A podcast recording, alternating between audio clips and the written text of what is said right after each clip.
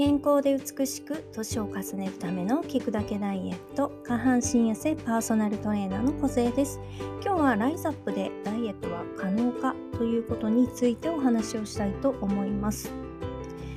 これねあの今私がライズアップでダイエットは可能かどうかというお話をしましたけども皆さん、うん、ライズアップってどういうイメージをお持ちでしょうか？これ私なぜこのようなテーマで挙げたかっていうことをね、えー、これからお話ししていきたいと思います。まあね、これはライザップがいいとか悪いとかそういう批判ではなくて、ライザップのいいところ、デメリットもあるよっていうことでね、これからダイエットをされる方の参考になればいいかなって思います。ダイエットはね、どれも一長一短あるんですよね。それを踏まえてよくある、えー、質問の中のライズアップってどうなんですかって本当によく聞かれるので、はい、これについてお答えしたいと思います。でですね、えー、ライズアップ皆さんどのようなイメージをお持ちでしょうかね？劇的に痩せるとかねそういったイメージをお持ちだと思うんですけどもそもそもライズアップっていうのはじゃあどんなことやっているのって言ったら短期間で、えー、糖質をね制限して痩せるという方法です。もちろんあのパーソナルトレーナーがついておそらく週2ぐらいは通っていると思います。であと金額が高いんですけどもこの金額も高く設定することによってあの結果にコミットさせるわけですよ。例えば同じサービスで1万円だったら人間って不思議といやまあいいかってなるんですよ。でも高額が高額であるがゆえにお尻を叩かれるわけですよ。自分自身でお尻を叩く。そして最後のダイエットにしていくっていう心理的テクニックも入っているわけです。なのでね、あのサービスがじゃあ特別何かスペシャルなプログラムなのかといったら正直そうではないと思います。そのね、やっぱりイメージ、ブランドイメージプラス糖質制限、プラスパーソナルトレーナーをつけて痩せるということです。でこの短期間に痩せるということなんですけども皆さん周りでこうライザップに通った方っていらっしゃいますか？でその後ってどうなっていらっしゃいますかね？これライザップに通った後のことを詳しい方いますかね？あの実はライザップに通った方で継続してその体を保っている方っていうのはおそらく本当に少数派なんだと思います。はい、これ結構衝撃だと思うんですけどもこれは何でかっていうとこのライザップがいわゆる糖質制限というものをしているから体が戻りやすいということです。で糖質制限っていうのはものすごく短期間に痩せることが可能です。なので短期間に痩せたい人はもうもってこいのダイエット方法なんですね。はい、ただ体に負担がかかるっていうこととあと最初の2週間はね、あのー糖分が糖質をね抜くので体の水分が抜けていきます。そうするとちょっとシワっぽい感じにもなりつつ体重が落ち始めます。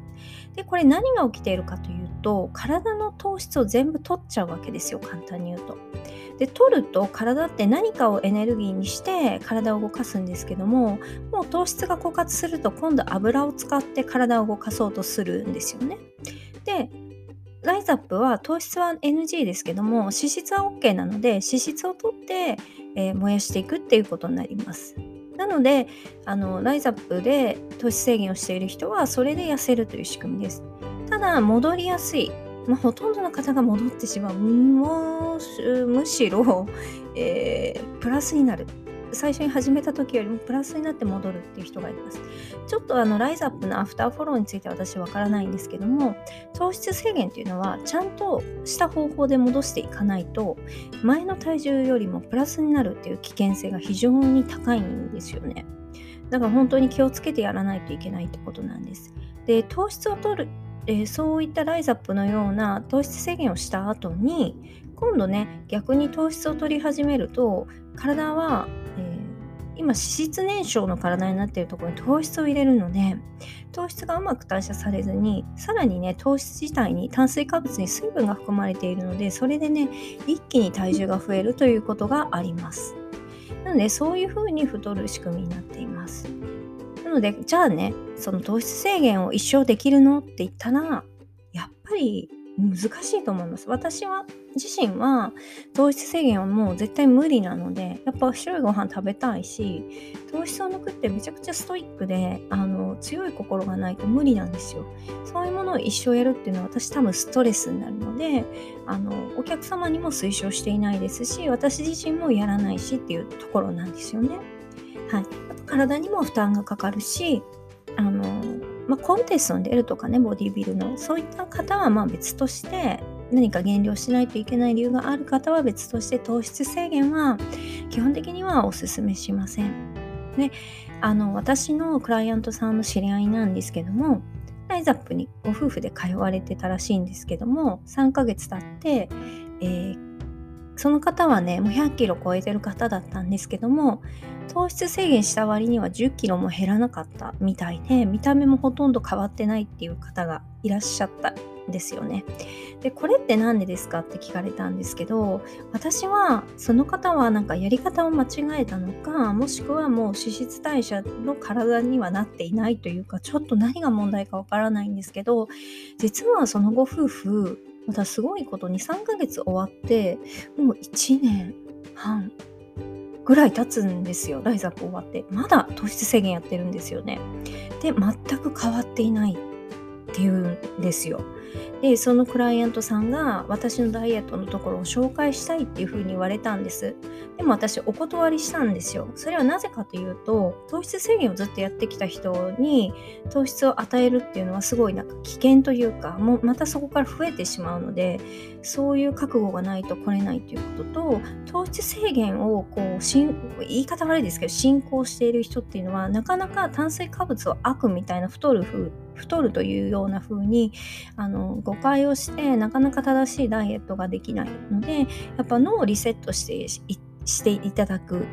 必要があるんですね。なのでやっぱりそれを信じている人に私がいや3食しっかり炭水化物を取ると痩せますよって言ったところでやっぱ信じてもらえないし取り組む姿勢もやっぱりあの前向きではなくなってしまうので、まあ、本人がねその今のやり方に対してうんなんか全然痩せないよねみたいな感じで疑問を持ったなら私はそこで説明をあのご紹介をいただいたらできるんですけどもやっぱり自分がこう信念を持ってやっていることに私がいやそうじゃないですよっていうのは結構難しいなと思います。特に糖質制限ダイエットをしていない人でもあの、まあ、若い方から、まあ、私ぐらいの年齢の方までよ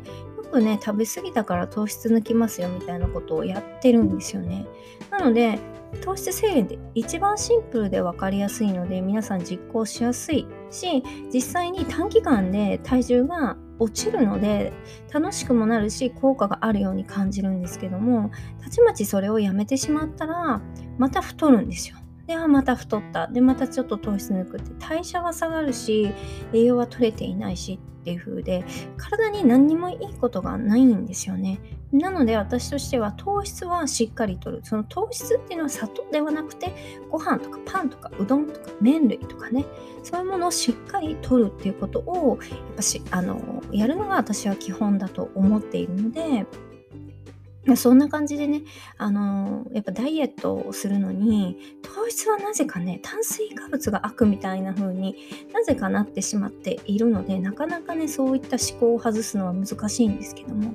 あの、何度も言ってますけども、私の今、あの、まあ、わた、えー、クライアントさんたちっていうのは、ほぼ全員、まあそうですね、もう全員ですね、あの減量に成功しているんですよ。1ヶ月以内に必ず落ちます。で、しかもお腹いっぱいに食べれるわけなんですよ。本来、じゃあこの、そのダイエットって正しいというか、みんな、皆さん、変な話、そこまで努力しなくて痩せれるんですよ。うん。なのに、あの